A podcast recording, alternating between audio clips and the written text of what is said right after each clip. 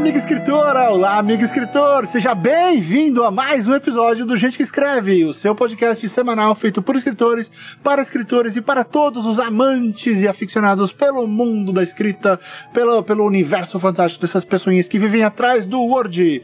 Direto de Los Angeles, com um arco e flecha novo, eu sou Fábio M. Barreto. E de São Paulo, eu sou o Rob Gordon. Ah, e com o mesmo gato, né? Porque o gato. Quantos gatos você tem, Rob Gordon? Três. Três. O- Os gatos vão continuar com, com o mancebo ou você vai trocar três gatos por uma criança? No Não. War. É a primeira troca no War. Continua. Né, O Rob dá três gatos e pega um filho. Continua, cara. Cara, se, se você não conhece minha mulher, cara. Se tiver que sair algo dessa casa, sai eu, não sai bicho. Olha, não, não quero jogar zica, mas por exemplo, a Luísa é alérgica a gatos. Não, que é- eu adoro os gatos também, cara. Adoro. Adoro, adoro, adoro a casa. Tô só brincando. Adoro a casa zoológica aqui, cara. O menino vai se adaptar. Casa É, cheia. adoro. Ah, vai, sempre vai, sempre vai. Se eu pudesse, se eu tivesse um quintal, eu até teria um cachorro. Mas eu, eu não sou daquelas pessoas que nem uma amiga da minha mãe que resolveu criar um Doberman num apartamento. Ah, isso é crueldade, cara. Isso não é burrice, isso é crueldade. É, é, É, a- crueldade. A, a idiota, a idiota chumbou uma corrente na parede e Ah, ficava. pelo amor de Deus. Aí um dia eu cheguei e falei: O que você tá fazendo com esse bicho? Não, não pode. Eu tinha Doberman, sempre tive Doberman, tive três Dobermans Ah, é? na, na vida, adorava, adoro Doberman. E eu falei: Mas tá fazendo apartamento, o bicho tá na sala numa corrente, sério. Meu Doberman, sério, o, o meu Doberman tinha uma jaula. A gente fez uma jaula pra ele. É, era, era maior que o meu quarto. O espaço onde ele dormia e a casinha dele ficava lá dentro durante o dia, né? Ele tinha espaço pra correr dentro da, da. Não um cercado, a gente chamava de jaula porque era uma grade. Não, mas tem que ser. É, é, era maior que o meu quarto. De noite a gente abria o portão e ele ficava correndo no quintal. Tem que ser. E ficava no quintal que assim, era, era um quintal de 35 metros. O bicho corria que não um louco. Ah, e tem que ter espaço, o bicho é grande. Você não pode pegar. Eu já acho errado um poodle dentro de, de apartamento. Imagina Doberman. Mas é, é estranho. É estranho. A gente mora em apartamento, é uma merda, não dá pra ter bicho. Não, não tem jeito. Gente tinha um peixe, o peixe morreu, aí eu comprei um cactus. Pronto. É mais fácil. É, o cactus tá lá, tá lá. Só não vai, só não vai fazer carinho no cactus, não, porque senão você vai se arrepender. Tá? A, a carência, às vezes, você chega naquele ponto e fala, ah, cactus, você arrep... é, pior que é instantâneo, né? É. Cactus, eu te amo, filho da puta, não doeu. é, isso tem, pra variar, isso não tem absolutamente nada a ver com o programa de hoje. No programa de hoje, nós vamos falar sobre uma coisa que muita gente adora, muita gente nunca teve interesse, mas que esperamos, né, Rob? Ao fim do programa, ah, tem alguma. Eu pensei tem aquela vontade de eu vou ler uma biografia pra ver se a biografia é legal ou não. No programa de hoje nós vamos falar um pouco sobre como fazer uma biografia, vamos falar sobre biografias legais e vamos dar algumas dicas pra você que está procurando alguns assuntos pra começar, pra entrar nesse maravilhoso mundo das biografias. O Gente que Escreve dessa semana começa em 3, 2, 1, vai!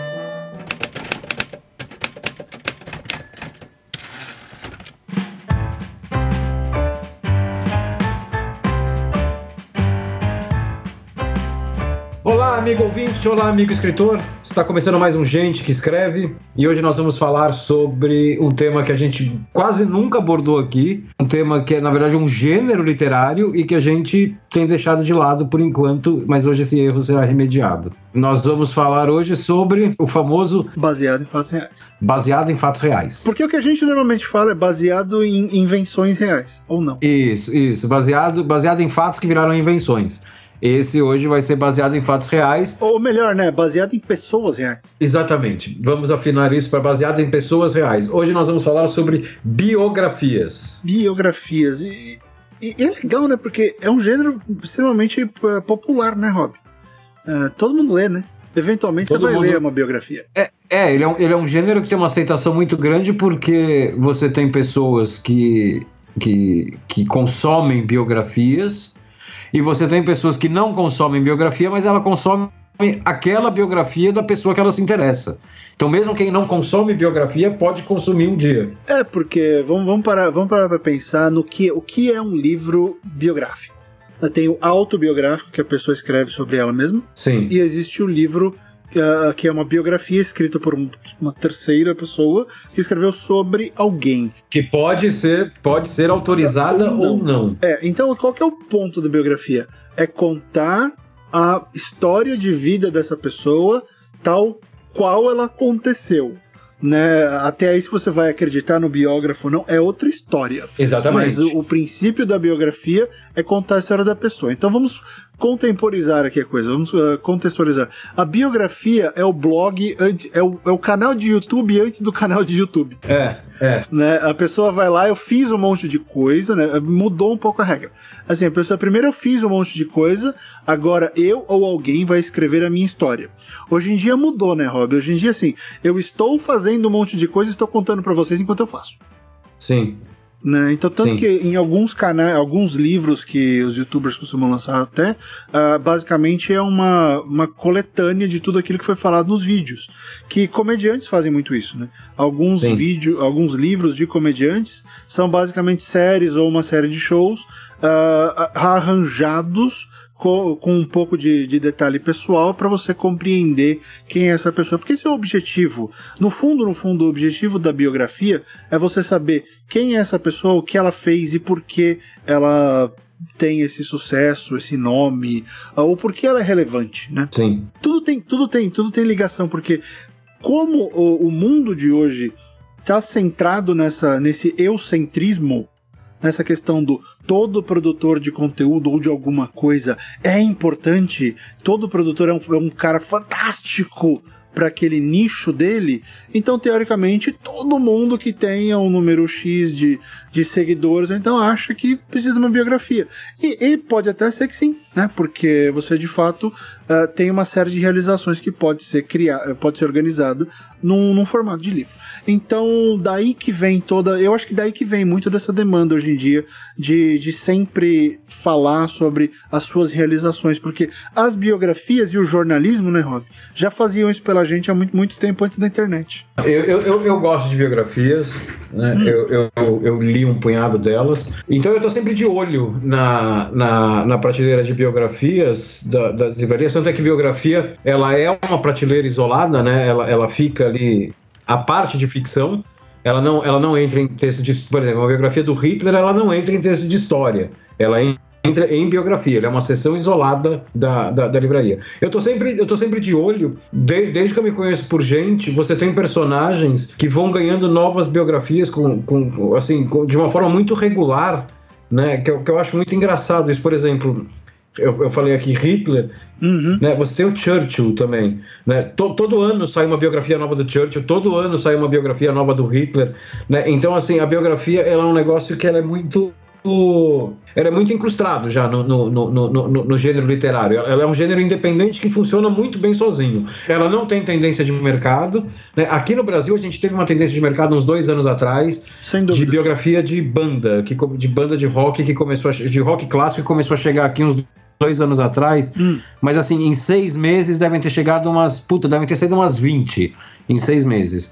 Mas, mas isso foi, foi meio que me parece ter sido um ponto fora da curva. Né? A biografia ela não depende de, de tendência, ela não depende de moda. Claro, sempre vai ter um assunto que vai bombar mais, um nicho que vai bombar mais, mas claro. ela, como gênero em si, ela funciona muito bem por conta própria né, mercadologicamente falando. Porque ela depende do, do o nome em si, né? Se o nome é relevante é. e se o nome Exatamente. É, ele tem um valor social, histórico, político, econômico, enfim. Se ele tiver um valor, se ele tiver uh, algo a agregar ao momento ou ao que a pessoa está precisando, porque, por exemplo, o cara resolveu virar escritor teoricamente, vai, a pessoa vai começar a tentar pegar histórias de escritores. Que nem tem aquele livro que é a arte de Neil Gaiman, que eu acho um livro maravilhoso. Uh, eu tenho, ganhei de presente, inclusive. Uh, puta presentão. E ele conta. É, é uma pessoa basicamente escrevendo uma biografia, uma biografia do Gaiman seguindo várias coisas que ele fez, anotações, diários. Então é uma biografia uh, meio mista. Ela é escrita, mas ela também é visual. Sei. Né, então é, é, bem legal. Então você vai atrás do que você quer. Muita gente que está escrevendo vai ler sobre a escrita, que é uma autobiografia barra curso do Stephen King.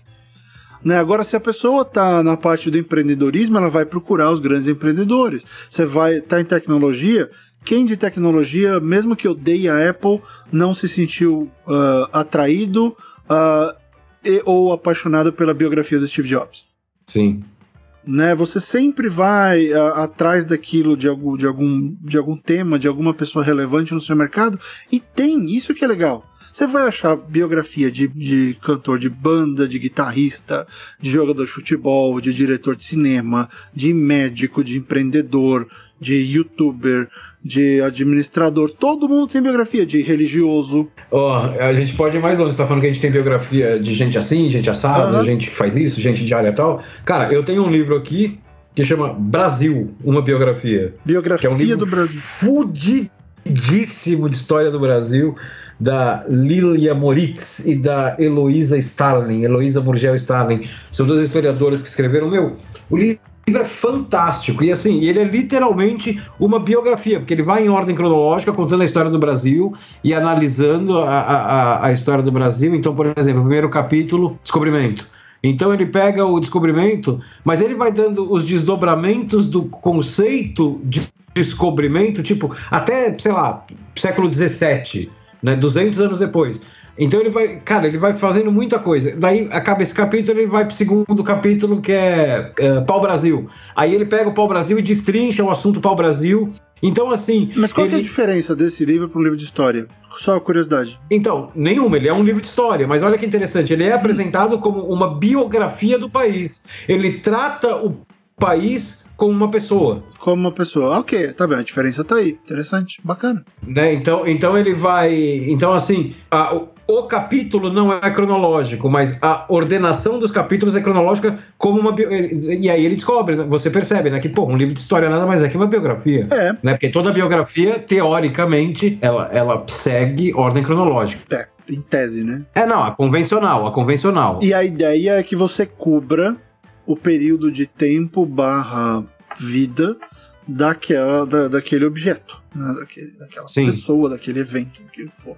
Ah, e dá pra fazer de tudo, né? Por exemplo, eu traduzi uma, um livro para para Darkseid que é O Grande Fora da Lei, que é um, uma do GTA? É a, biogra é a biografia do GTA. Como o Grand Theft Auto se tornou o fenômeno que se tornou. E o bacana é que, assim, ele não. Como. Enfim, inevitavelmente o livro tem que parar de ser escrito, né? E o jogo continua tendo novas interações. Uh, ele escolheu um período, ó, então vai, uh, vai do 1 ao 5, pronto, essa daqui é, esse é o período, então é, o cara, o David Kushner, que é o autor, ele meio que fez, escreveu a biografia desse jogo, então o GTA é o objeto, e aí você vê todas as pessoas que participaram da criação dele, uh, num texto bem jornalístico e tal. Tem um, umas partes meio jurídicas ali, porque teve muito problema, né, de um problema legal, e é, é a parte mais sacal do livro. Sim, sim. Mas você consegue vislumbrar a criação do jogo, que eu acho brilhante, né? O cara que. Os caras que criaram o GTA, a primeira versão dele, foram os caras dos Lemmings. Ah, é? Então. o primeiro programador de GTA foi o disso. cara que programou Lemmings. Cara, e Lemmings é um puta clássico, né? É. Como fazer os bichinhos morrerem. É. Então, eu curti, eu falei, pô, interessante saber que tem um, a gênese desse jogo tá em algo. Que, porque eu não gosto de GTA. Nunca fui com a cara. Eu, eu sou. Puta, eu adoro. Eu sou adoro. o cara lei no ar. Eu gosto de ser o policial. Não, na minha cabeça não rola pegar e incorporar bandido. Não dá, não dá. Bonito, lindo, fantástico, mas eu simplesmente não curto aquela ideia. Um, mas saber que saiu do cara que fez Lemmings. Eu falei, pô, interessante, nunca imaginaria isso. Né? Mas enfim, biografias elas, elas fazem isso. E aí tem jeitos né, de, de fazer. Uh, primeiro que é o seguinte: tem uma puta pesquisa envolvida. Ah, não, é. O volume de pesquisa é insano. É insano. Especialmente não, se você está tratando de uma pessoa de outra época. Ah, é. Tem né? um monte de biografia. O que o Rob falou do Churchill. Alguém vai pegar e vai se meter a besta de. Eu já vi gente biograf... Ah, fazendo biografia de Faraó. É, então. Que é basicamente você ler tudo que existe disponível a respeito da, da entidade, pessoa, assunto. Você organiza isso e, e tenta criar uma linha. Não uma linha narrativa, mas pelo menos uma linha que. Né, que, que que comporte todas as informações para não ficar só aquela coisa sacal e um monte de dados. Né? Acho que o legal da biografia é que ela tem que vender o peixe de uma forma interessante. Não é só jogar um monte de dados e fatos. Né? Steve Jobs nasceu aqui. Sim, não, ela, ela fica maçante pra caralho. É. Então, é um estilo que precisa de um texto muito legal Uh, e precisa de um texto envolvente, porque o assunto você não pode, você não pode mexer no assunto. Não. Simplesmente. Né? Não, não dá pra mexer no assunto. Ah, não, o cara, o cara casou, o cara casou aqui num hotel em Vegas, mas eu quero que ele case na Tailândia com elefantes porque vai ser mais legal. Não pode. Não, não dá. É, então, justamente, né? Se, se a passagem mais interessante ou mais importante ou uma das passagens fundamentais da vida do, do biografado, ela é maçante, ela é chata, cara, esse problema não é do biografado, esse problema é seu. É você que vai ter que transformar essa porra num negócio interessante. Exatamente. Mas, mas, mas você não pode ignorar. Você não pode ignorar isso. Ah, não, é, é, é, e, não e não dá pra ficar, né? Não tem aquele negócio de ficar tenta, tentando mudar. Ou, e eu, eu acho isso um exercício legal ler biografia, porque às vezes tem aquele negócio, né? quando você escreve narrativa, narrativa, Rob, o pessoal. Tem gente que escreve bio, basicamente uma biografia do personagem. Né? 10 páginas sobre o personagem. E assim, você está escrevendo uma biografia de um cara que não existe. Então, tudo que vier na sua cabeça, teoricamente, você pode pôr ali. Só que se você começa a ler biografia e, e estuda esse gênero, fica mais fácil porque você vai começar a identificar quais são as coisas realmente relevantes que acontecem na vida de alguém bom, de alguém relevante, né, de alguém uh, digno de atenção. E aí você começa a ver, pô, é alguma coisa profissional, teve um ou dois eventos na infância que definiram a pessoa, teve um casamento problemático, um namoro que não deu certo. Você começa a ver que são tem alguns pontos grandes que existem ali e, e são, né, você vê a conexão entre dois pontos grandes com um monte de coisinha menor. Que o cara fez, em quais empresas ele trabalhou, que ele não fez nada. Aí, eventualmente, ele foi pra Apple e inventou seu iPad. Sim. Ah, coisas do tipo, é que eu tô com o Jobs na cabeça. Mas você, você nota que nem tudo que a pessoa fez é fantasticamente maravilhoso.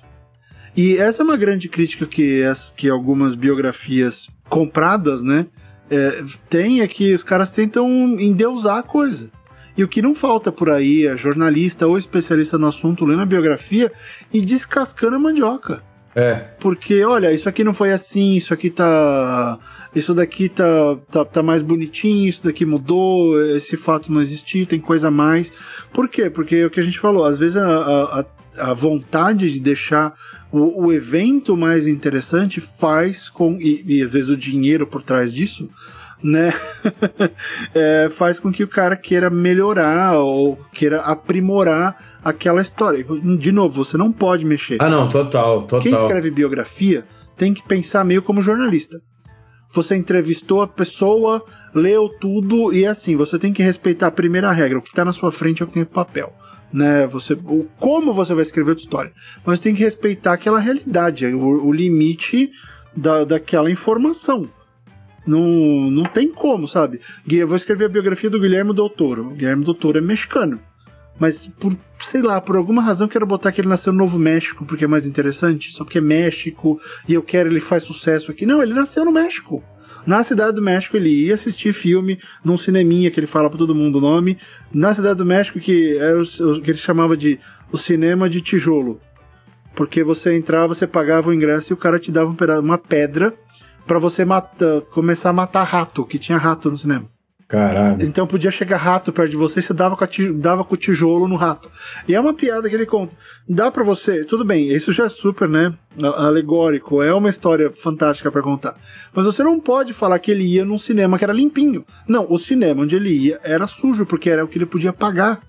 Porque era o, e era o único cinema que passava filme de horror. Né? Então você não pode se desviar da verdade ou se desviar do fato em si. Não, não, eu, eu, às vezes eu acho que você, você escrevendo biografia, você vai encontrar informações que você. contraditórias e que você não sabe a resposta. É, eu lembro de uma biografia que eu li, que, que, isso me chamou a atenção, mas eu li faz tanto tempo eu não consigo lembrar qual que era. Mas tem um lance que ficou muito marcado em mim, que é o seguinte, que é o cara pega e fala assim, é, ah, o fulano de tal, o biografado, uh, teria feito isso, isso e aquilo no, no, na época tal.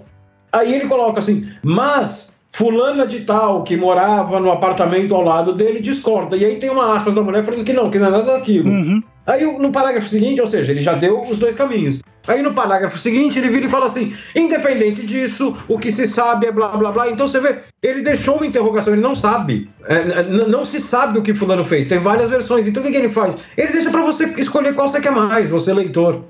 Né? Ele colocou todas ali e ele não fala fulano está certo, fulano está errado. Se eu não me engano, ele dava uma funilada falando: ah, o disco tal prova não sei o quê, mas a letra da música tal realmente de, é, é, é, é confirma o que a mulher teria falado. Então, assim, eu, eu, eu, já vi mais de uma vez, eu vi umas duas ou três vezes é, isso. É, porque às vezes não está disponível, né? Você não tem como saber. É, então, exatamente. Às vezes não existe a resposta. Então, a, a pessoa ela tem que, ela tem que, ela tem que entender, ela tem que vencer a tentação caso ela sinta essa tentação, de, de dar a resposta que ela não tem. Ela, ela não é o papel dela esse. O papel dela é contar a vida da pessoa. É um observador, né? É, exatamente. Outro dia eu estava, inclusive, conversando hum. com o enteado sobre uhum. biografia de música e tal. Puta, eu já li várias, né? Que, que, é um assunto que eu gosto. Então, eu, porra, eu tô sempre lendo. E, e eu falei para ele: você tem biografias boas, que são aquelas que mostram todo o cara. Né? Porra, você termina de ler e fala assim, porra, eu sei tudo que ele fez. E você tem a biografia ótima, que é aquela que mostra como o cara pensa, como ele pensava. Uhum. Né? Cara, que daí você não tem, você tem a sensação, você termina de ler e você fala assim, pô, eu não sei o que, que ele fez em 1962, mas de repente eu me sinto como se eu conhecesse o cara. Exato. Né? Ela te aproxima do cara. Ela, ela, não, ela não é um resumo da vida do cara, ela te aproxima do cara. Isso é muito mais difícil de fazer. Só que para mostrar como o cara pensa, você vai ter que deixar caminhos em aberto ali. Não vai ter, não vai ter como, porque a única pessoa que pode dizer como, como, como o biografado pensa é o próprio biografado. É a única pessoa que pode uhum. dizer isso uhum. com clareza. E não estou falando de forma confiável. Né? É com clareza. Porque a pessoa, normalmente, quando, o, a, quando tem uma autobiografia, muita gente vai escrever como ela quer que as pessoas vejam ela. Não como, de, como ela é de fato. É, exatamente. Né? Existe aquele medo da, da imagem, né? É, eu tive, eu tive uma. Eu, lembro, eu nunca mais esqueço isso. Uma vez eu tive uma aula de pesquisa de marketing na, hum. na, na, faculdade, era uma matéria que ensinava como que você monta pesquisa, como que você tabula pesquisa, aqueles questionários de BOP e tal. Uhum, uhum. E, cara, a professora falou um negócio que eu nunca mais esqueci, cara. Foi, foi porra, uma lição de vida essa frase dela. Que ela virou e falou assim: quando você, hum. quando você for montar um questionário, quando você for, for, for entrevistar uma pessoa, você tem que ter em mente que toda pessoa são três pessoas. Deixa eu tentar adivinhar. É o que ela é, o que ela não é e como ela quer ser vista. Não. Hum. É o que ela é, é o que ela gostaria de ser hum. e é o que ela gostaria que você achasse que ela é. Ok. Né? Então você tem o que eu sou, o que eu quero ser e o que eu quero que você acha que eu sou. Ok. E ela falou: 90% da, da, das entrevistas elas, elas são respondidas pela terceira pessoa. O entrevistado ele responde levando em conta o que você quer ouvir para ele se sentir bem, para ele se sentir uma pessoa boa. Sabe quem explica isso? É. O Charlie Kaufman, no Adaptação. Eu vi adaptação há tanto tempo, cara, não lembro. É, uh, lembra quando ele vai entrevistar o primeiro contato dele com a Mary Streep? Ele, ele chega e, e ela pergunta se você pudesse ser alguém. Uh, não, se você pudesse voltar no tempo, quem você conheceria? E, e, ela, e ela, ele fala: tem três tipos de resposta. E, e, e, quem responde Jesus Cristo é aquele mais sem vergonha porque está escondendo tudo. E ela fala e responde. Ela responde Jesus é, Cristo. Ah, eu lembro, eu lembro, eu lembro. Né? Eu lembro disso. E é, é, e é fantástico porque ele levanta essa lebre e, e, é, e é exatamente isso. Não, tem a resposta de verdade, tem a que, a que você gostaria de dar e tem aquela que você vai dar para gerar a reação que você quer que, né, a reação que você quer na outra pessoa. E é aquilo, né? É o famoso. Quando você age só pra. Uh, aquele, pra inglês ver, sabe? Você tá, você tá ah, fazendo é, algo. É, é, pra inglês ver, pra inglês ver. O termo é, é esse, tá faz... é, é, você tá fazendo algo só pra que a pessoa te ache legal. Isso não, não, não você sim, não tá sendo sincero, uh, não tá agregando nada. É o que eu vejo muito uh, autor barra roteirista novo ou, ou ator aqui quando tá começando a carreira e tudo é lindo. Cara, não, tipo, não acaba o papel higiênico na casa da pessoa. É. Né? No, no, o cara não fica puto porque o computador quebrou, o carro não quebra, nada de ruim acontece na vida da pessoa. Tudo é fantástico, maravilhoso. Tudo isso é criação de imagem. Quase nada disso é verdade mas é aquela questão de estou criando a imagem que eu quero que o meu leitor leia. Eu quero que o meu leitor ache que a minha vida é fantástica, que ele quer ser a pessoa que eu mostro para ele. E essa pessoa não existe, mas essa terceira pessoa que é quem responde em entrevistas, a não ser que você seja o débil mental do Fabato.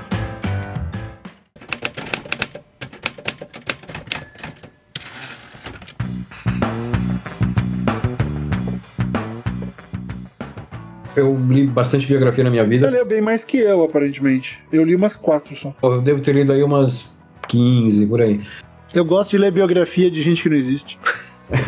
a autobiografia é um negócio que, que, que, que, eu costumo fugir. Mas tem duas, porra, que me, também me marcaram muito, as duas de música. Uma hum. é, a, é, a, maior autobiografia que eu li em termos de, de texto, é, que, é, que é do Clapton. Né? Independente hum. de eu ser fã do cara, é a maior autobiografia que eu li. E, e a outra é do, do Scott Ian, do, do, do guitarrista do Anthrax. O, a, a do Clapton, ela chama muito atenção, porque, cara, é, mesmo que ali tudo seja mentira, cara, é tudo contado, todas essas mentiras são contadas de uma forma tão sincera e assim, tão, tão sem nada a esconder, sabe? Você fala assim, porra, não, não é possível que esse cara tá mentindo alguma coisa aqui, cara. Você fala assim, eu queria, eu queria mentir que nem ele, né? É, não, que você vai lendo e fala assim, porra, ele. ele, ele, ele, ele a, a, vida dele é uma merda. Né? E ele não tá. E, e, você vê claramente que ele não tá tentando fazer com que você pense assim, ele tá simplesmente contando a vida dele. E você vai lendo e fala, a vida dele é uma merda. Ele só se fode o tempo inteiro, né? E, e a do Scott Ian segue por outro caminho, que a do Scott Ian, cara, puta, eu tinha que, eu tinha que largar o livro às vezes para gargalhar, assim, cara. Ele tem umas sacadas muito boas, assim, de, de chorar de rir. É um, puta, um dos melhores textos de humor que eu já li é a biografia do Scott Ian. Hum. Agora, qual é a maior biografia que você já leu? Qual é a mais fodida que você já leu? Ah, cara, eu vou, eu vou falar que é o, o, o On Writing, né, o sobre a escrita do King, pelo seguinte, é, é foge um pouco dessas que você tá falando. Só que manja o lance de veio na hora certa.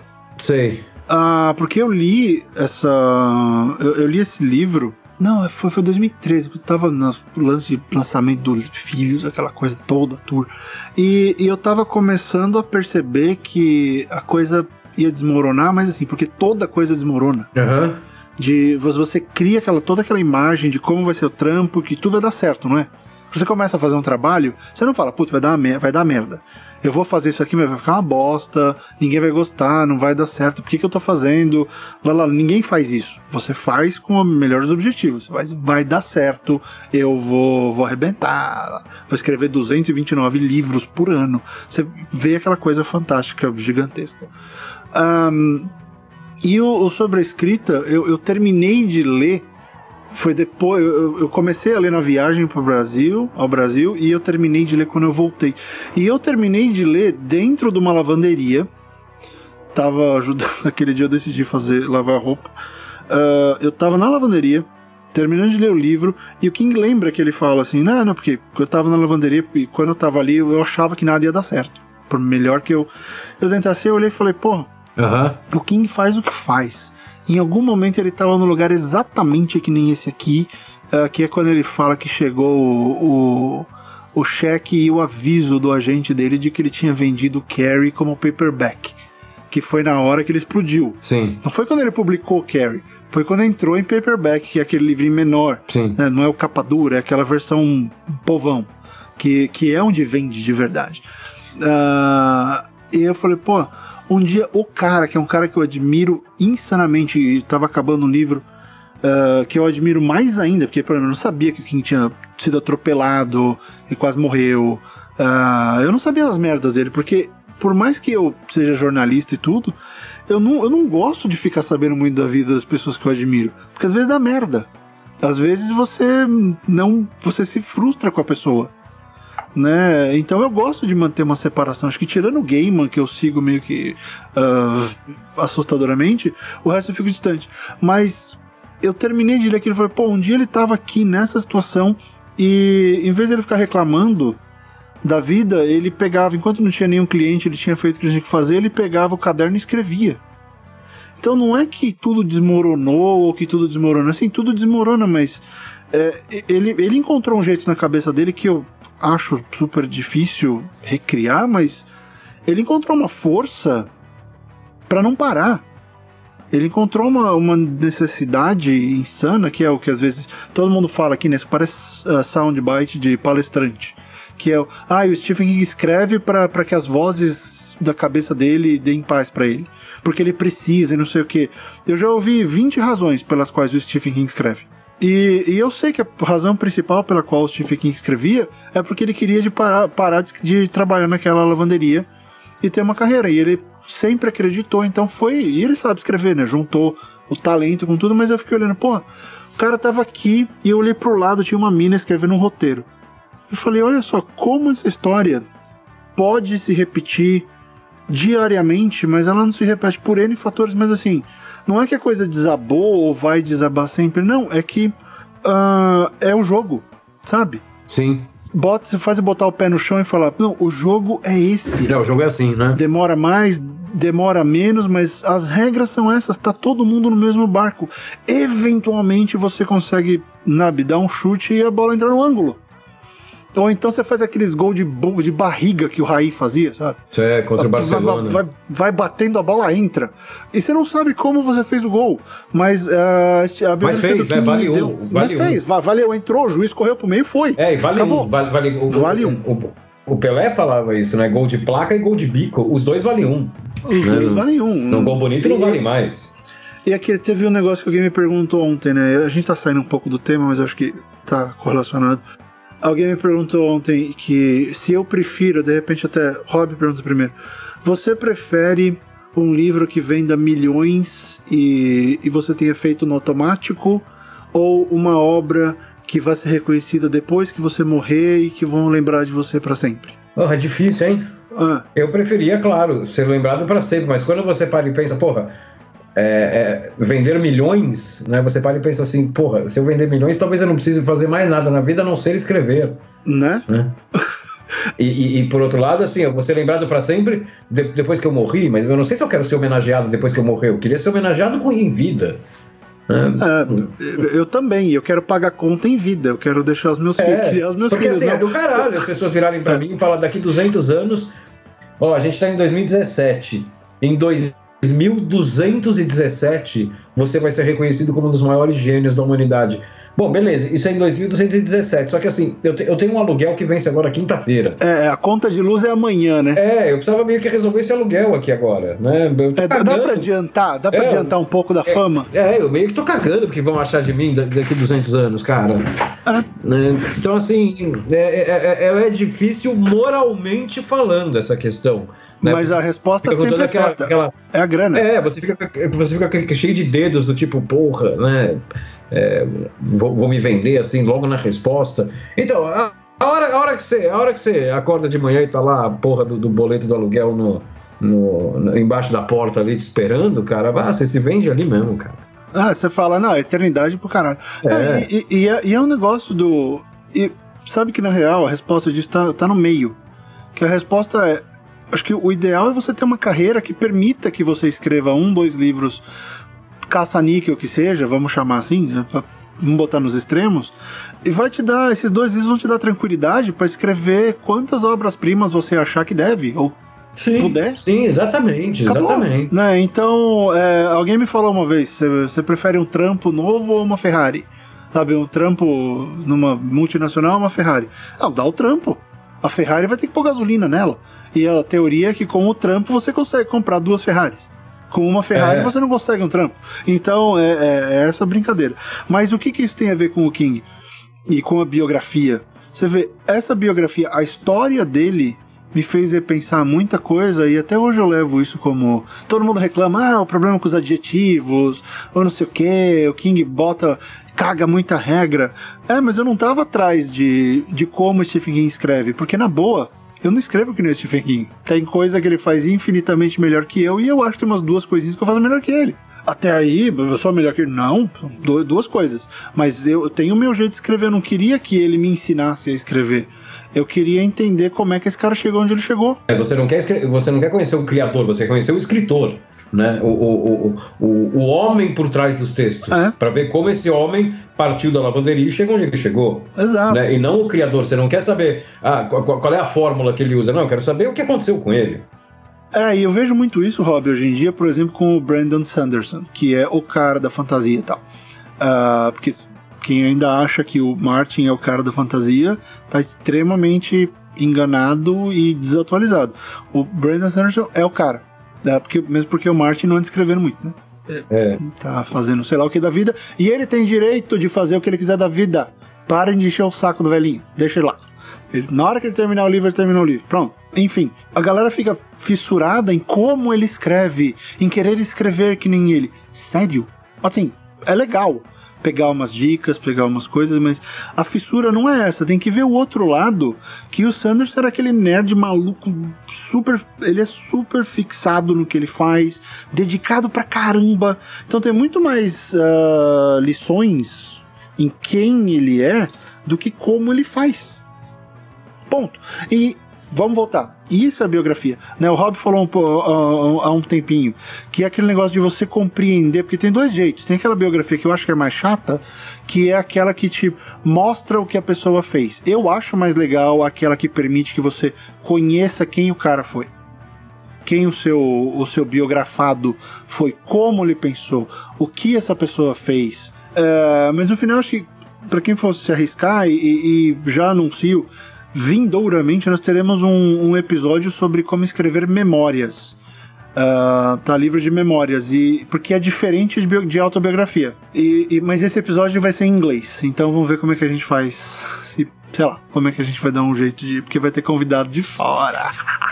Uh, mas enfim eu, eu acho muito mais legal esse, esse tipo de, de biografia que permite que você compreenda a pessoa e não só que fique ali jogando uma lista, porque senão você vai na Wikipedia, lê lá lista de realizações relevantes. Pronto. Sim, exatamente. Você pega, coloca aí Winston Churchill cronologia. Pronto, achou. Acabou. Se você tá quer saber o que, que ele fez, é, por que, que ele é importante, ok. Agora, se você quer entender é, como ele pensava para segurar a Inglaterra sozinho nas costas na Segunda Guerra, né? Cara, não é um punhado de datas que vai te dar.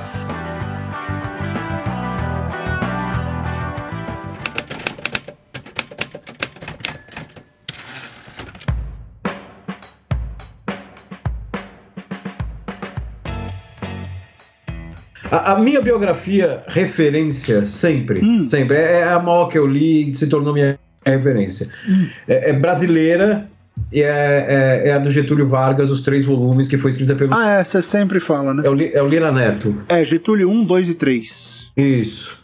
É, então, o primeiro período é, é da infância da, do, do, nascimento dele, que na verdade não é o nascimento dele, né? O que o livro volta uns 30 anos antes do nascimento dele para contar como era a história do Rio Grande do Sul quando ele nasce.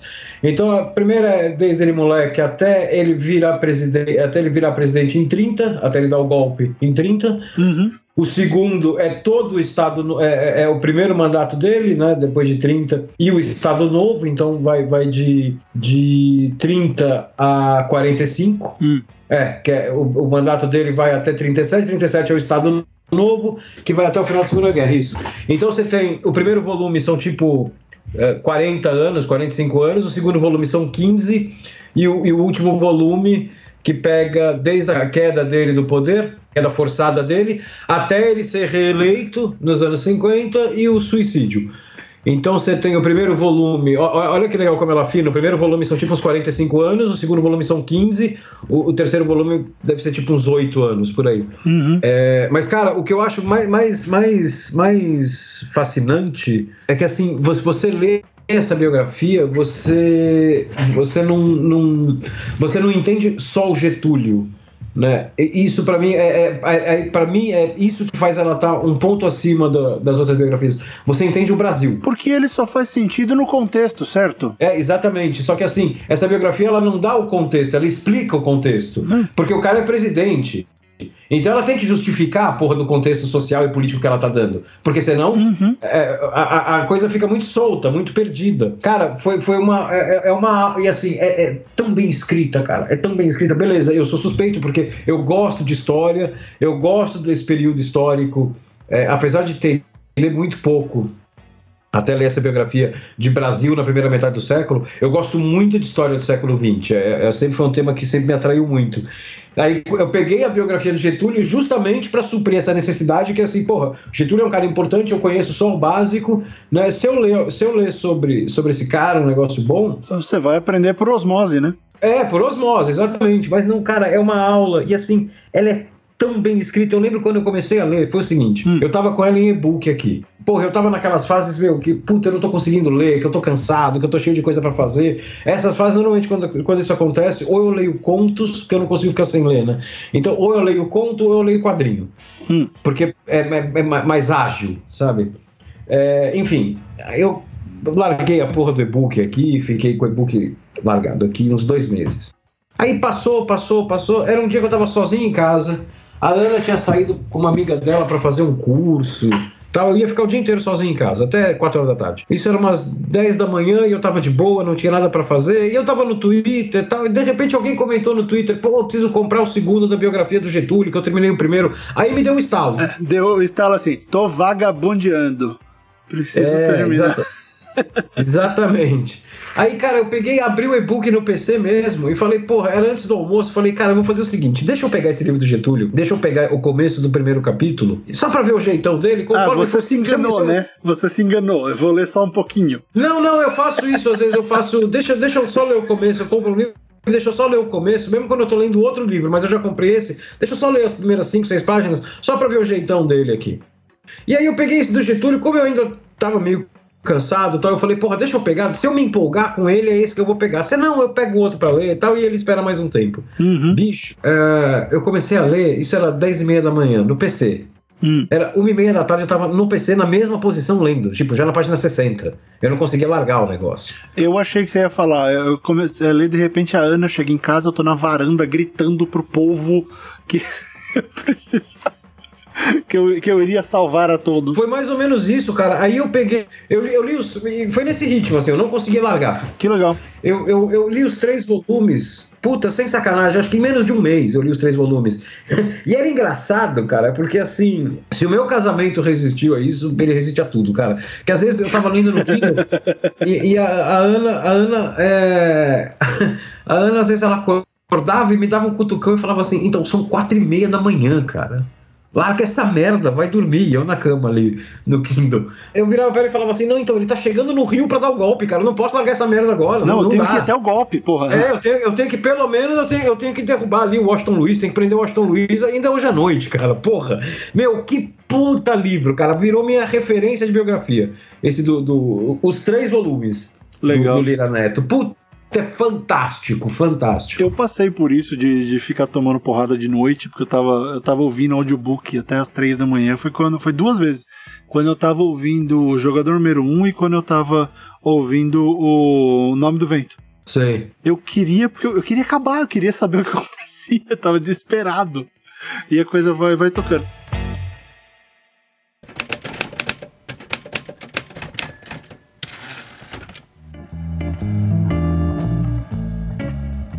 Já que a gente falou de outras mídias, né, de audiobook e tal, a gente tem que lembrar também que tem muita biografia boa no cinema. O cinema, é, o cinema americano, especialmente, é abarrotado de biografias. É, é, eu, eu, eu, ouso dizer que o cinema brasileiro não tinha a menor ideia de como fazer uma boa biografia.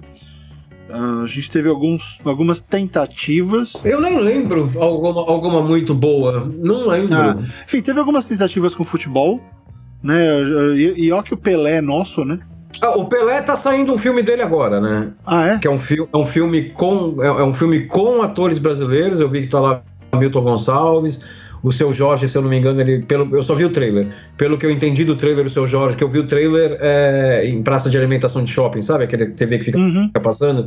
Eu, eu então lembro, tava sem mas som, mas pelo que, entendi, pelo que eu entendi, o seu Jorge deve ser o Dondinho, o pai dele. Mas eu sei que esse filme ele é, é produção gringa.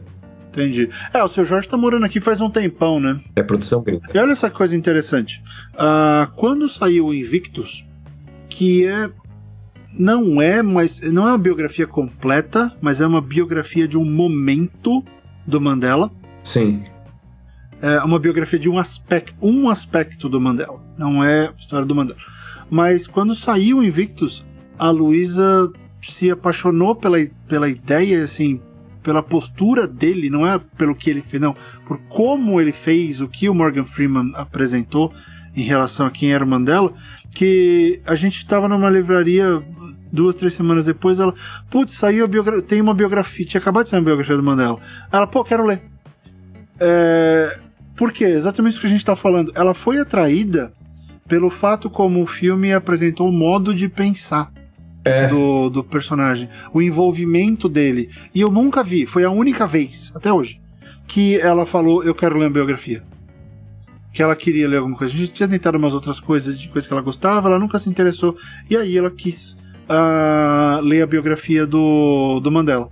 Por quê? Porque ela viu. No... Se atraiu, né? Pelo personagem, pelo biografado. Exatamente. Então tem muita. Uh, tem muita biografia boa aqui. Lembra, acho que o Brasil fez uma vez, era uma do JK. Foi, foi. Uh, com, foi, né? Teve, que era meio galhofa, um pouquinho galhofa, não foi. Tinha o Niso Neto, é? Eu não assisti, eu não assisti, mas, mas eu lembro dela. É, eu vi, era bem, bem limitadinha assim e tal, mas a gente tenta, né? A gente tenta, uma hora, uma hora vai acertar, mas o. O cinema, o cinema internacional faz muita biografia boa, o cinema inglês faz biografia muito boa, a BBC tem uh, biografias fantásticas. A biografia que eles têm do, do Harkness, o cara que fez o primeiro Doctor Who, é maravilhosa. Putz, é do caralho. Conta toda a criação da série e quem era ele. Né? Então é uma mistura, é uma biografia da série, mas também era uma biografia do, do, do primeiro ator que interpretou que interpretou o Doctor. Então tem muitos jeitos de fazer. Então eu acho bacana essa essa coisa intermídia também. E, e fica uma dica para quem quiser fazer roteiro e não vai fazer o meu curso, mas é, tô brincando. Mas quem quer trabalhar com essas duas coisas, porque você pode, por exemplo, usar um canal de YouTube para fazer biografias. Você pode biografar várias pessoas, pessoas que você conhece, pessoas que, que não são famosas. Você pode querer biografar o padeiro do seu bairro né? Uh, tem muitas histórias para serem contadas por aí. Mas aí a dica que eu dou é o seguinte: pense, pense nisso. Quando você vai fazer um vídeo de biografia, uma, biografia em vídeo, uh, em, no, no, formato audiovisual, uh, lembre-se, biografia não é entrevista. Sim. Biografia não é a câmera na cara da pessoa e a pessoa falando o que ela lembra, ou quem ela é, ou o que foi. Não, a biografia é um produto de uma entrevista, nesse caso. É. A biografia é o produto estruturado uh, com lógica, com uma narrativa. Tá? É o produto lógico, narrativo e, e, e, oriundo dessa entrevista, desse material base. Não pode ser só o material base, porque senão, de novo, fica um bando, um monte de informação, uh, vira uma coisa pré-jornalística. Ou então vai ser uma coisa jornalística, que é só alguém relatando, uh, repassando um dado. Quando você escreve uma biografia, é só você ler uma biografia e ver. É como se alguém simplesmente estivesse te passando uma informação não, aquela informação ela tem uma roupagem. Normalmente ela tem um objetivo, que é diferente de documentário. Né? Documentário normalmente você tem uma tese a ser cumprida. E, e normalmente o documentário tem um lado. Uh, você pode achar que ah, documentário pode ser neutro e não sei o que. Não. A maioria dos documentários que você vê por aí, especialmente os grandes, são documentários com objetivo em mente. Eles têm algo a cumprir. Tá? É sempre assim. Tem um, alguém que é. Aquele documentário Blackfish que ferrou o SeaWorld. Queria ferrar o SeaWorld, queria libertar as baleias. Conseguiu. Né? O documentário que o DiCaprio fez, o Before the Flood. Também é para mostrar que o aquecimento global tá aí e foi feito na transição pro Trump, para tentar botar na cabeça das pessoas que a atual mentalidade em relação a, ao, ao aquecimento global nos Estados Unidos é uma merda.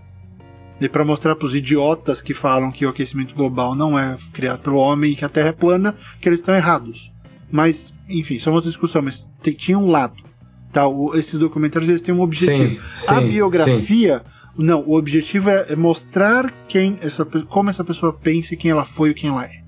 Tá? Ah, então, precisa de organização, precisa de narrativa e precisa de uma. Você precisa de um viés. Não, você, você, você para e pensa assim, né? Tipo, ah, vou ler aqui uma biografia do Hitler. Ah, mas essa biografia do Hitler ela é boa porque ela, ela, ela diz o quanto ele era monstruoso. Então, mas isso eu já sei, né? Isso eu já sei, eu, eu, não quero saber isso. Isso, isso, assim, qualquer pessoa com mais de 15 anos de idade sabe disso, uhum. né? O que eu quero é, assim, eu quero entender a história dele, eu quero entender como ele pensava. Eu, eu tenho maturidade suficiente para entender a história dele e não concordar com ele, mesmo que o livro seja bem escrito, uhum. né? Então, é, é, justamente, a biografia, ela, ela, ela, ela tem que apontar erros, ela tem que apontar... Uh, em determinados trechos ela vai apresentar ali a falha de caráter do, do, do, biografado, vai apresentar a grande qualidade do biografado, mas ela, por definição, ela tem que ser um negócio como um todo, ela tem que ser uma obra neutra. Né? Ela, e assim, ela, como eu disse, ela não pode se furtar a falar dos defeitos e das qualidades e tal. Mas assim, no momento que você fizer um livro é, é vou escrever uma biografia, vamos pegar o exemplo que eu dei aqui, uma biografia mostrando o quanto o Hitler era satânico. Então, você não está fazendo a biografia, você está fazendo um documentário sobre um aspecto dele, não é uma biografia. Exato. Você tem que mostrar é. o que ele fez em relação a isso, você pode mostrar os efeitos que isso teve, uh, você pode até contextualizar isso, mas você. Ele fez, ele fez isso, ele não fez mais, não fez menos. Né? A ação, o fato foi esse. E uma dicasinha que eu, que eu pensei aqui, quando você contou, contou, contou essa história da Luísa com Mandela, hum. né, que o, o cinema atraiu ela para ler uma biografia do Mandela, uhum. na verdade são, são dois fatores que atraíram, né? É o cinema e, e, e, e, aquele momento do Mandela, né? O cinema ele simplesmente transformou esse momento num momento bem contado, mas o momento tá lá. Né? É, que, é, que nem você falou, é uma biografia de um momento. Uhum. Putz, isso, é, isso é uma dica que eu deixo aqui, a gente tá chegando já no final do programa, que que eu talvez eu tenha, não sei se eu cheguei a fazer a, a, usar isso, cara, é bem provável em textos que eu fazia jornalísticos de perfil de alguém. Quando você vai fazer o perfil de um ator ou o perfil de um executivo, tal, que eu fazia, é, uhum. é, ator funcionaria melhor isso. Mas hoje, quando eu vou fazer um roteiro Uh, sobre uma pessoa, um roteiro de biografia, porque eu tenho alguns aqui, hum. eu abro o roteiro sempre. E aí, se você for escrever uma biografia de alguém, isso eu acho que é um negócio importante de levar em conta, não é uma regra. Eu pego, eu já estudei a pessoa antes de começar a escrever, então eu sei mais ou menos a história dela, meio que por cima já, já conheço. Uhum. Você tem que elencar o momento chave da vida da pessoa. Esse momento chave não é um momento que, que, que torna ela, que justifica o fato dela ser biografada. É, é o momento que transforma a vida dela uhum. e ou sintetiza o que ela é. É aquele momento de gênese, né? É a gênese de quem ela é. é exatamente, exatamente, exatamente. O, o, o primeiro capítulo de uma biografia, eu acho que ele é mais importante do que o primeiro capítulo de um livro de ficção. Porque o capítulo do livro de ficção a pessoa tem que terminar o capítulo e falar assim, caralho, eu quero saber como essa história acaba, né? E o, o capítulo do, do, do, do, de uma biografia, o primeiro capítulo, a hora que ele acaba, a pessoa não, ela não tem que saber como a história acaba, né? Ela não tem que estar com esse tesão. Ela tem que saber, caralho, eu quero saber essa história inteira. Uhum. Eu quero conhecer essa pessoa inteira, a pessoa que fez isso, puta que pariu, preciso conhecer a pessoa que fez isso nesse, nessa quatro páginas de introdução. Uhum. Né? Então, assim, numa, numa biografia, isso é muito, muito importante.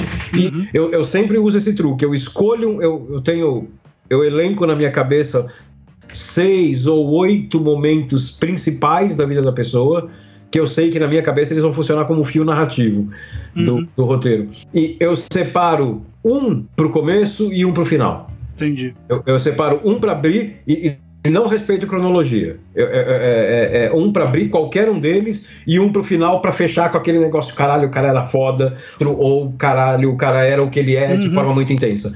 Né? Sempre, sempre coloque um, um, um que não vá atrapalhar a história, né, o fio narrativo, uh, mas que seja importante para o cara. Porque quando você elencar esses seis, oito eventos importantes, você vai ver que dois ou três ali não necessariamente vão justificar a cronologia inteira. É. Né? A cronologia vai funcionar sem aquele, mas aquele é legal de ser contado, ele é importante para a formação do, psicológica do cara, para a formação que o leitor, o consumidor da história vai ter de percepção do cara. E, porra, você abrir com um momento importante da vida do cara, você já aguça a curiosidade, né? Então, assim. Sem dúvida. É, eu li já biografias que começam assim, tipo, eu nasci no dia tal, não sei o quê, mas era uma autobiografia. A do Clapton é assim. Hum. A do Clapton ele abre contando como era a vida dele quando ele era criança. Por quê? Ele, ele, ele tá contando a história dele, o atrativo já é esse. Né? Se, o, se o Clapton pega e fala, ele resolve abrir com o maior show que ele fez na vida dele e contando o quanto ele é foda, porra, você vai largar a biografia na mesma hora, você vai falar, porra, o cara vai ficar se vendendo aqui o tempo inteiro, né? Ah, exatamente. Depende do, do texto.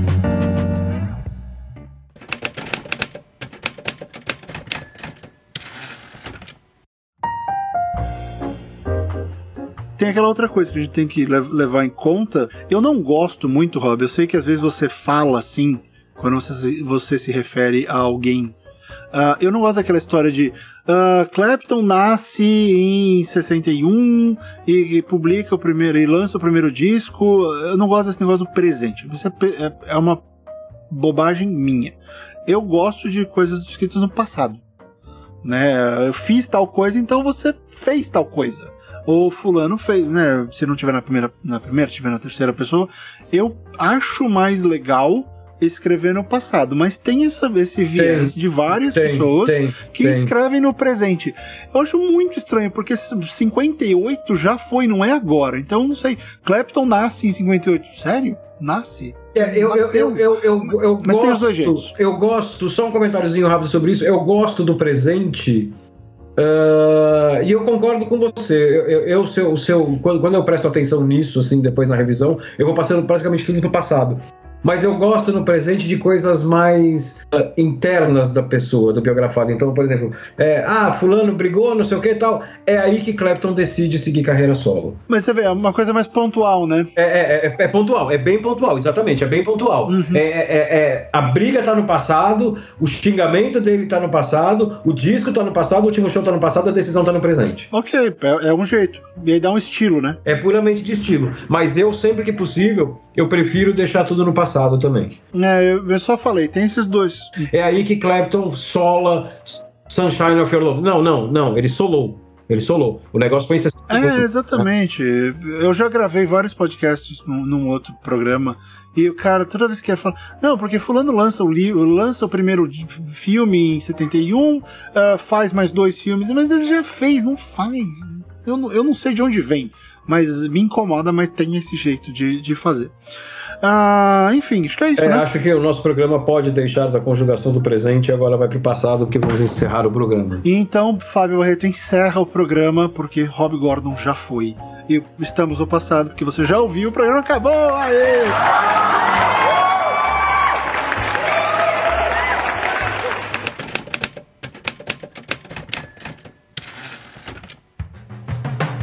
Participe nos comentários desse programa. Responda a pergunta aí nos comentários: qual é a melhor biografia que você já leu e qual é a pior biografia que você já leu. E por favor, justifique, né? Dê o nome, fale o que você gostou, o que você não Sim. gostou, para que os outros ouvintes consigam me re- peguem essas dicas, né? E, de repente você até conhe- conhece alguém que gosta da mesma coisa que você e começa aí uma parceria literária, por que não? Baseado no nosso programa de biografias. Tá legal? Ah, esse foi o Gente Escreve dessa semana. Só lembrando, estamos nas redes- nas redes sociais. Eu tô no Twitter como arroba Fábio M. Barreto. O Rob tá lá como arroba Rob Gordon, underline SP. E só lembrando, né, Rob? Eu falei no Twitter outro dia, mas é bom lembrar aqui. O nome do Rob é Rob Gordon. R-O-B. Ah, é verdade, Gordon. teve Não é isso, né? Não é Robinson, não é Roberto, não é Robinho, não é Roberval. Tá? É Rob, R-O-B ah, Gordon. É, então Ó, ele tá mais lá no fácil, Twitter. mais R- fácil. Ah, ah, Mais fácil. Ah. Assistam um filme chamado Alta Fidelidade. Pronto. que a gente já falou É, mil pronto. vezes. Assistam mesmo um assim, filme. Assistam um filme. chega e-mail. Olá, Barreto e Robin Gordon. Não, não tem Robin Gordon. Eu eu não sou o Batman, ele não é o Robin. Tá? o É podcaster Robin. prodígio. É, podcast é prodígio, então eu vou virar. ah, Eu vou começar a falar. Porque agora nós vamos gravar o programa desse jeito. Santa Não, Roldão, Batman. É, vamos, Robin. Temos que chegar no Batmóvel antes que o parquímetro vença. É, eu acho que o do Adam West é bem mais fácil fazer ah, do que o Olá, tudo bem? Eu sou o Batman. Ah, não. É, é, não, Ah, aquele, Mas enfim, o da traqueostomia é foda. O da traqueostomia lá é foda. não, é, é, é tenso. Gordon, podemos encerrar o programa. Why do me? É, eu quero encerrar o programa. Ah, se fuder, cara. Pô, direito, Não não cara. não. Imagina que esse cara. esse- imagina que esse Bruce. Metade da fortuna da- dos pais dele ele gasta com pastilha Valda, né, cara? O do Christian Bale. Com certeza. E, o- e o Rob acabou de entregar a idade, porque pastilha Valda é. Velho, eu vi essa porra na farmácia Ainda tem. ontem. Tem, cara. Claro que tem. Claro que tem. Caramba, ok. Então o Rob está super atual. Bom, eu que moro, eu não moro aí há 10 anos, então acho que tudo já ficou. Tudo ficou na década de 80, né? Ah, mas enfim, tá legal. Ah, então, redes sociais, arroba Fábio. Barreto, arroba Rob Gordon, underline SP, todos os links das nossas redes, nossas contas no Scooby, Instagram, estão todos aí no programa. Siga a gente, curta as nossas fotinhas, curta o gato ridículo do Rob Gordon. Ah, o meu arco e flecha Rob, comprei arco novo. Ah, 10 anos depois eu tenho arco e flecha. Yeah! Parabéns, parabéns. Tá legal, esse foi o programa da semana. A gente se vê na semana que vem. Um abraço, até logo e continuem escrevendo. Tchau, pessoal. Até a próxima.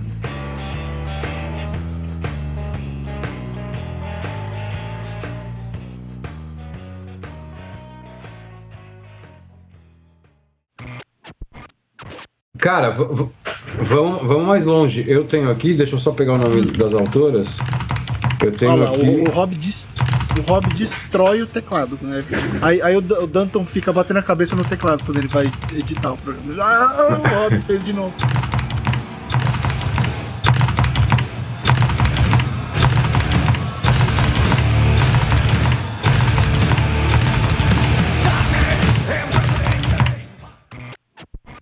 Esse podcast foi editado pelo Pod História.